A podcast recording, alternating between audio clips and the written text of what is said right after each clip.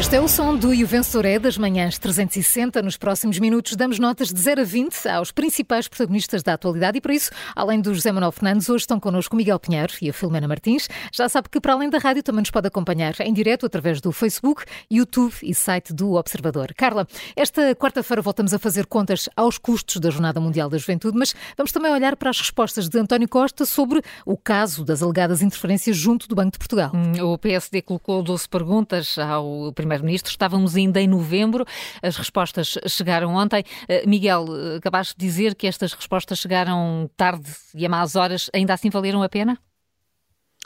Uh, quer dizer, valeram a pena só para nós percebermos um bocadinho melhor uh, como, é que, como é que funciona a política, a política portuguesa. Eu, houve uma coisa que me, que me chamou a atenção, eu queria, queria só mesmo falar disso, que foi aquela frase em que António Costa, enfim, ele está a falar da questão de saber se teve ou não um contacto com o governador do Banco de Portugal por causa de Isabel dos Santos.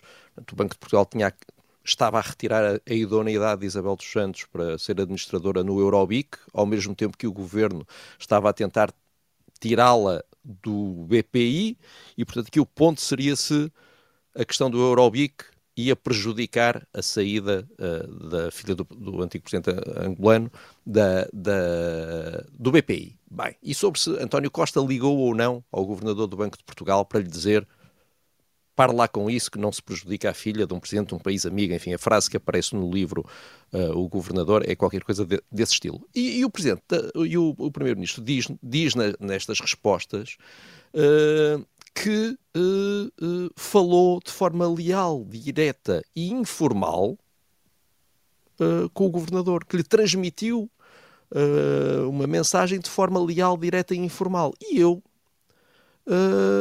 esta do informal, eu fiquei a pensar nisto, até porque há poucos dias descobrimos também que foi de forma informal que o então ministro Pedro Nuno Santos deu autorização uh, para que se pagasse a indenização de 500 mil euros a Alexandra Reis quando saiu da TAP, foi pelos vistos umas mensagens do WhatsApp ou num grupo do WhatsApp, e, e, e a informalidade faz muito mal uh, à política, e eu acho que nós temos excesso de informalidade na política portuguesa, é evidente que os responsáveis políticos têm que falar uns com os outros, mas se calhar acho que menos informalidade ajudava. uh, nós temos um Presidente da República que conhece o Primeiro-Ministro há muitos anos, já foram professor e aluno, e portanto tem também relações de alguma informalidade.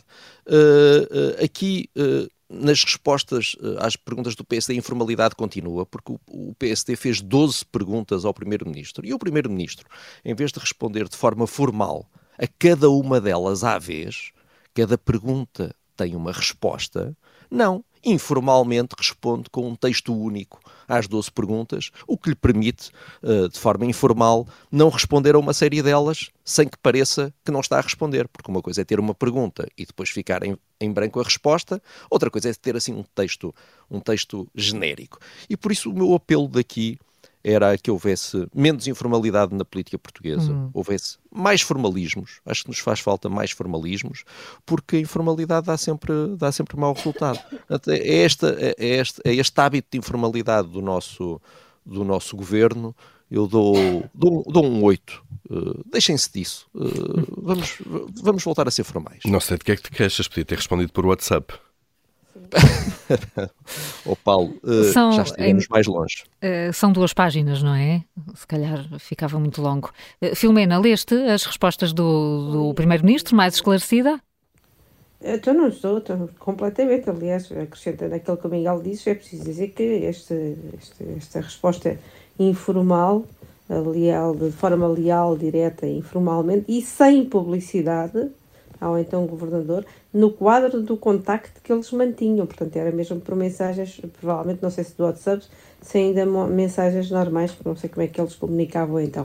Uh, e também não sei como é que está o processo, porque, entretanto, pelos vistos, a última, a última vez que ouvi falar disso, e ontem fui à procura desse, dessa última vez que António Costa tinha falado do, do tão processo tão, de forma tão agarrida que ele ameaçou uh, Carlos Costa logo naquela altura, ele disse, uh, está, está, está a andar, está nos seus trâmites normais, mas nós não sabemos. eu, eu achava que era de esperar que este, ao fim de dois meses e um dia, que foi precisamente o tempo que, este, que estas respostas demoraram, nós tivéssemos aqui respostas absolutamente inatacáveis, não é? Assim, sem, sem espinhas. Sim, Só que sem dúvidas. O, o, sem dúvidas nenhumas, só que o que eu li ali, e li todas mesmo, é, é um arrazoado vago, são meias respostas e muitas dúvidas por esclarecer.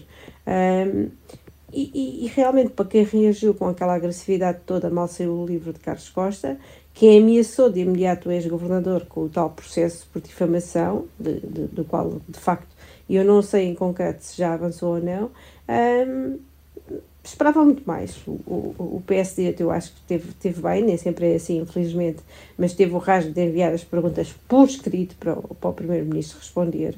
Uh, o tempo passou, é, é, preciso descontar, pronto, a gente temos sempre de descontar o Natal e o Ano Novo, temos de descontar os casos todos das remodelações que o António Costa já teve de fazer no governo, e foram muitas neste tempo, uh, mas eu penso que o Primeiro-Ministro deve ter assessores, deve ter consultores, deve ter aconselhamento jurídico para uh, terem tido tempo neste, nesta, neste, por, este, por, estes, por estes dias todos para responder àquelas doces questões, como o Miguel estava a dizer, com algumas delas eram só sim e não. Uh, se formos ler as, as perguntas, aquilo era sim, não, algumas delas. E, e, pronto, porque se nós formos por estes timings para contratar a nova Secretária de Estado da Agricultura que falta uh, e que vai ter de responder ao novo questionário das três perguntas, das 36 perguntas, são seis meses, porque fazendo as contas é fácil, não é, Paulo? 30, 30, Exato. 12, dois meses, 36, seis meses. Uh, eu acho que isto assim uh, é uma forma fácil de dar meias respostas, de fugir às perguntas e dar a volta, que virou, virou moda, como há bocado o José Manuel Fernandes estava a dizer, é uma estratégia de Costa que agora está a ser usada a exaustão por quase todos, pelo Pedro Nuno Santos, que se vocês se lembram ainda que o, que o Medina veio com aquela indignação toda para, para exigir à TAP que explicasse o caso de indenização da Alexandra Reis, que afinal agora sabia, o Medina fez o mesmo com aquela explicação tacanha na conferência de imprensa sobre as buscas na Câmara, em que falou de ajustes diretos, quando afinal eram uma mera nomeação do caso do Mourão. Um, estávamos a falar de, de, de, outros casos ainda há pouco, e Costa surge agora com estas respostas por atacado, em que não há sims nem não diretos, uh, faz um exercício de contorcionismo que eu acho que é digno daquelas pessoas que quase se conseguem meter dentro de uma caixa de fósforos. Um, tem aquela resposta sobre a Isabel dos Santos. Uh, primeiro, uh, diz que nunca, uh, nunca fez qualquer diligência junto do, do governador, e depois, mais à frente, o que ajuda a confundir, já, já, já diz que transmitiu como aquilo podia comportar riscos e tal, de, transmitiu isso de, então no quadro do contacto que mantinha de forma leal, direta, informalmente e sem publicidade o que pensava o governador, uh, portanto eu acho que toda a gente compreendeu, uh, até porque uh, António Costa ignora o tema da idoneidade durante todas as respostas, quer da idoneidade de Isabel dos Santos, quer de Fernando Teles, e depois sobre o Banif também deixa muito por explicar nas oito perguntas do PSD, dá ali umas, umas, umas respostas e, e, assim muito pouquinho. Uh, é, sobretudo confunde as datas uh, que o tentou afastar do dia em que a TVI deu a notícia do processo de resolução, que foi 13 de dezembro.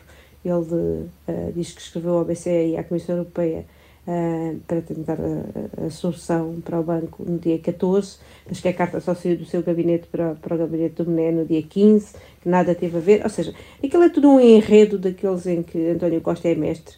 É, e foram 12 meses para isto tudo. Portanto, eu, eu fiquei tão confusa como estava antes não aprendi nada e, e este exercício de contorcionismo para mim uh, vale-me um, simpático 2 e, e, é porque está muito frio e devem estar para aí 2 graus em Sintra, uhum. portanto eu equivalo a nota ao frio. Então, um, um, dois pelas respostas também uh, frias uh, de António Costa. Uh, José Manuel Fernandes, a Filomena dava aqui, encontrava aqui quase um padrão na forma como os vários elementos do governo vão tentando responder a algumas dificuldades. Encontras também aqui essa, essa ideia na, nas respostas do Primeiro-Ministro? José Manuel Fernandes, se calhar há aqui um Desculpa, problema do microfone. Um Agora sim, já te estamos a ouvir. Está mais gelou, não é? Está mais, deve estar frio por aí. Está mais gelou e está muito frio aqui. Ou ainda está a tentar ler as Bem, respostas. Não, eu já li tudo, já, já li as respostas todas e acho que há aqui um, um, outro, também além desses padrões de informalidade que há, há um outro padrão que é o padrão, que é um padrão antigo, na parte, enfim, nem foi António Costa que o inventou, digamos, eh, na forma como o Partido Socialista lida com ele, que é o padrão das narrativas. É, é necessário criar uma narrativa e depois as coisas têm que encaixar nessa narrativa. Quando não encaixam, ficam as respostas em aberto.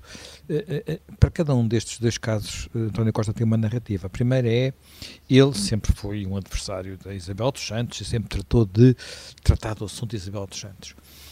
Ora bem, esta narrativa uh, não encaixa com muitos outros momentos da relação de Portugal com Angola e da relação de Portugal com os presidentes de Angola, não só com o presidente José Eduardo Santos, mas também com o presidente que lhe sucedeu. Isso, e uh, o que existia era um problema, eram dois problemas diferentes e que não tinham que ser resolvidos, não tinham que ser resolvidos pelas mesmas entidades e da mesma forma.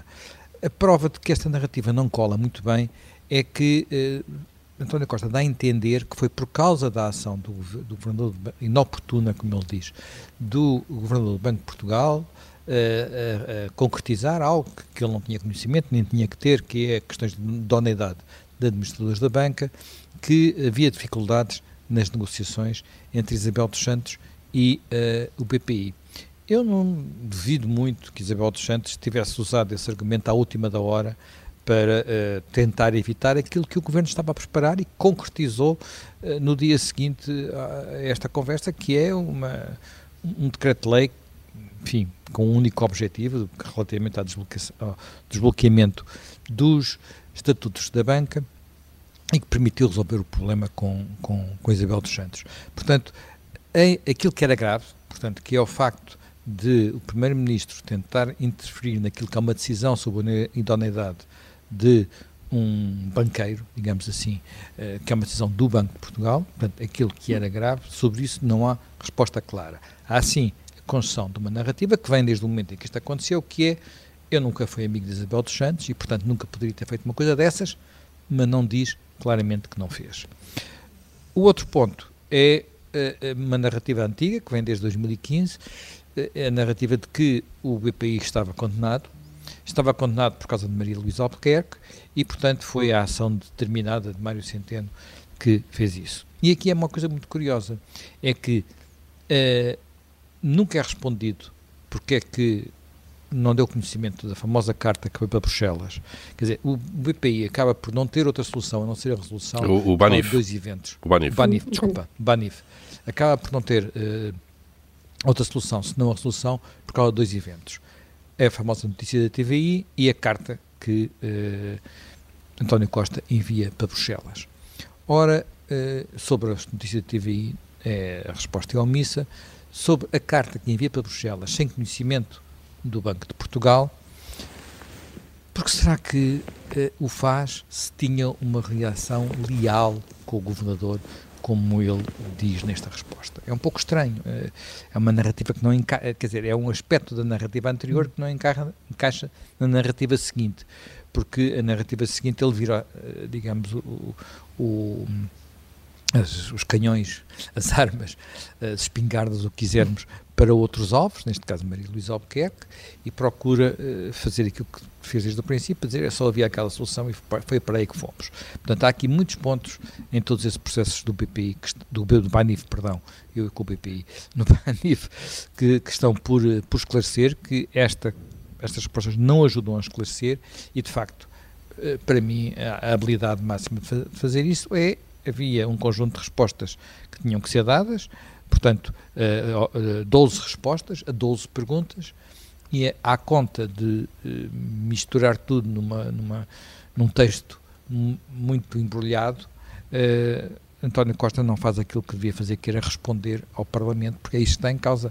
Portanto, o PSD enviou perguntas, tem direito de o fazer e o Primeiro-Ministro tem o dever de responder a fórmula que encontrou para responder, recorrendo a narrativas e à tal, eh, enfim, também aos mecanismos de que falaram o Miguel e a, e a Filomena, não lhes permite, não, lhe, não enfim, evita que ele responda às perguntas todas.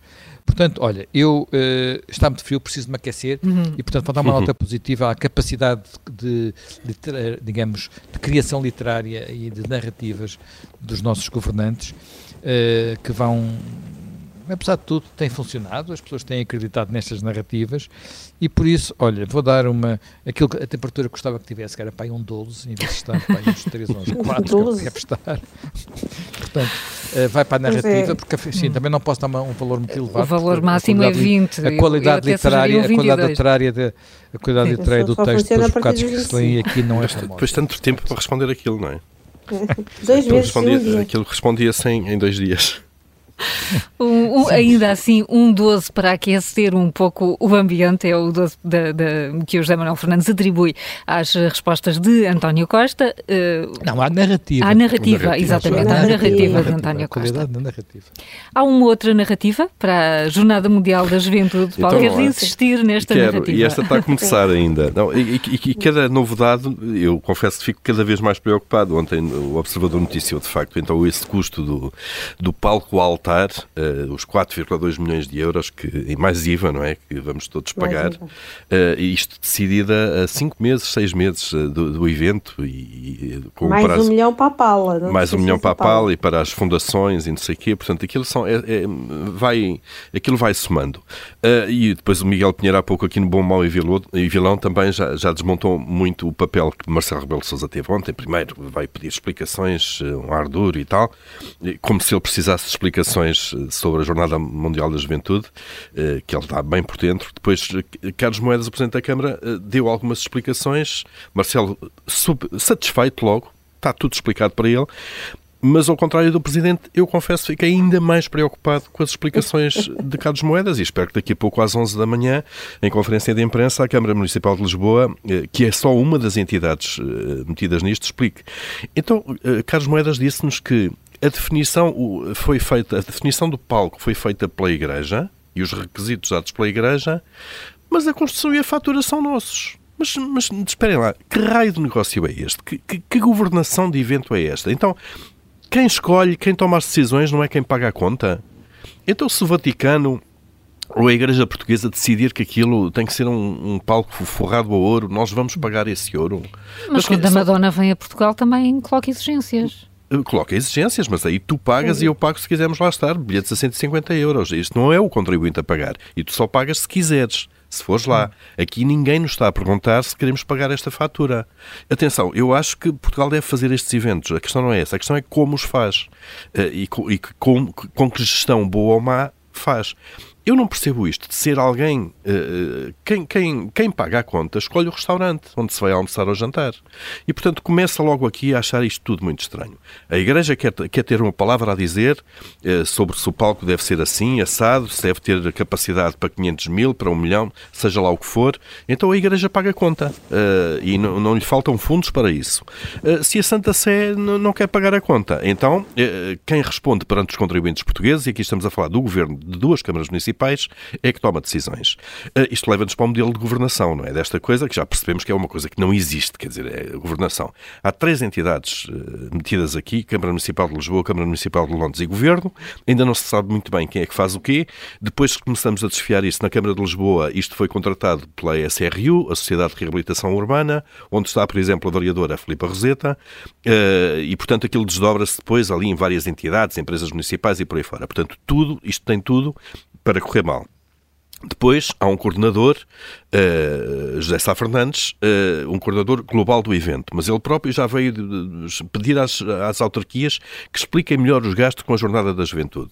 Ou seja, dá a ideia que, apesar de haver este coordenador de equipa, ninguém é dono do problema entre o governo e duas autarquias, que é a melhor maneira para isto dar a maior barafunda e para isto ser de facto um regime de bar aberto em termos orçamentais, que é aquilo que acontece. Estamos a meio ano, não se vai poder reclamar, não se vai poder ir buscar outro orçamento quando aquele é elevado e por aí fora. Depois, Carlos Moedas. Vai haver as derrapagens que houver. Claro, então que é há que pagar, porque o Papa está a chegar, não tarda nada, ele está, está a aterrar no aeroporto, não é? No novo artigo que o João Francisco escreve, escreveu ontem no, no Observador os custos já vão em 13 milhões, 7 milhões dos quais, estes por concurso, porque já ultrapassavam os tais 5,2 milhões. Uh, são só para a terraplanagem do, do, do, do, terreno. E uh, o que é giro é que eu também não sei onde é que eles vão buscar, uh, estimar que o evento vai trazer um retorno económico de 350 milhões de euros a Portugal. No Excel aguenta tudo. Eu também te faço, ah, é. eu faço já aqui um modelo em que eh, te digo que até vai ter um retorno que é três vezes mais disso. Portanto, nós metemos lá os pressupostos que quisermos, claro. Eu já consigo imaginar como é que o, vai ser o passo bem do, do Marcelo Alpédia desta vez. É surreal. Lá em cima desse palco. E depois, depois Carlos Moedas diz também que isto, afinal, é uma infraestrutura que fica para o futuro e que vai ser utilizada. Uhum. Bom, é assim, mas que plano é que há para aquela zona? Há um plano desenhado? Uh, como é que se vai ocupar aquilo? Como é que se vai rentabilizar essa estrutura? Ou se se lembraram da estrutura agora que tiveram que fazer um, palco a pedido da, da, da, da Igreja de 4,2 milhões de euros? Isto é de um novo riquismo, é de uma falta de cuidado com o dinheiro dos, dos contribuintes. E ainda não que é estamos é a discutir uh, se os prazos das obras estão a ser cumpridos e vai estar não, tudo depois... pronto no dia 1 de agosto. Não vai estar e vai ter que se pagar muito mais para estar pronto no dia 1 de agosto, como é evidente, não é? Depois isso tudo é o taxímetro a contar, porque qualquer fornecedor da Jornada Mundial da Juventude neste momento sabe que tem o Estado na mão e no bolso. Porque é assim, com o prazo uh, tão apertado, pedem o que quiserem que o Estado vai ter que pagar para ter aquilo pronto. Isto é do novo riquismo, de uma falta de cuidado de, de dinheiro dos contribuintes terrível, porque é assim, o Papa foi ao Canadá, deu uma missa num estádio, foi ao Japão, deu uma missa num estádio de, de beisebol de Nagasaki. Foi, eh, foi aos países do Golfo, Emirados Árabes Unidos, Bahrein, como nós sabemos, são pobres, não, é? não têm petróleo nem nada, deu missas em estádios. Nós, em Portugal, temos quatro estádios às moscas, aqueles que deixámos com o mesmo tipo de argumentos uh, vazios do Euro 2004, uhum. e temos que fazer mais um palco, mais uma infraestrutura para a qual não há plano de desenvolvimento futuro para o Papa dar uma Mas vai servir, Desculpem. por exemplo, para a Web Summit. A Web Summit está na fila e a Web Summit, para a Web Summit não se construiu nenhuma estrutura de propósito está na FIL, aquilo funciona, está no, no Altice Arena, é lá que é o palco central. Uh, Porquê é que serve para umas coisas e não serve para as outras? Mas este palco vai aqui competir com o Altice Arena, que está ali ao lado também é ao ar livre, é fechado.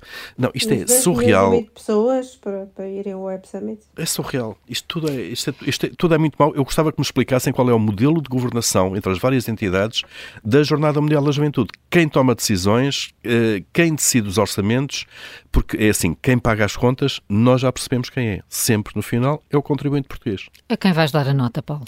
Olha, eu nem sei muito bem a quem dar a nota, eh, porque isto de facto tem aqui muita gente metida ao barulho. Olha, para já estão um 8 ao Carlos Moedas à espera que as explicações de, desta manhã, das 11 da manhã, sejam muito melhores, mais convincentes e que não nos assustem mais ainda do que aquelas que deu ontem. Para essa já falta pouco. De facto, como dizia, está marcada a conferência de imprensa da Câmara de Lisboa às 11 da manhã. Até amanhã em mais um E o.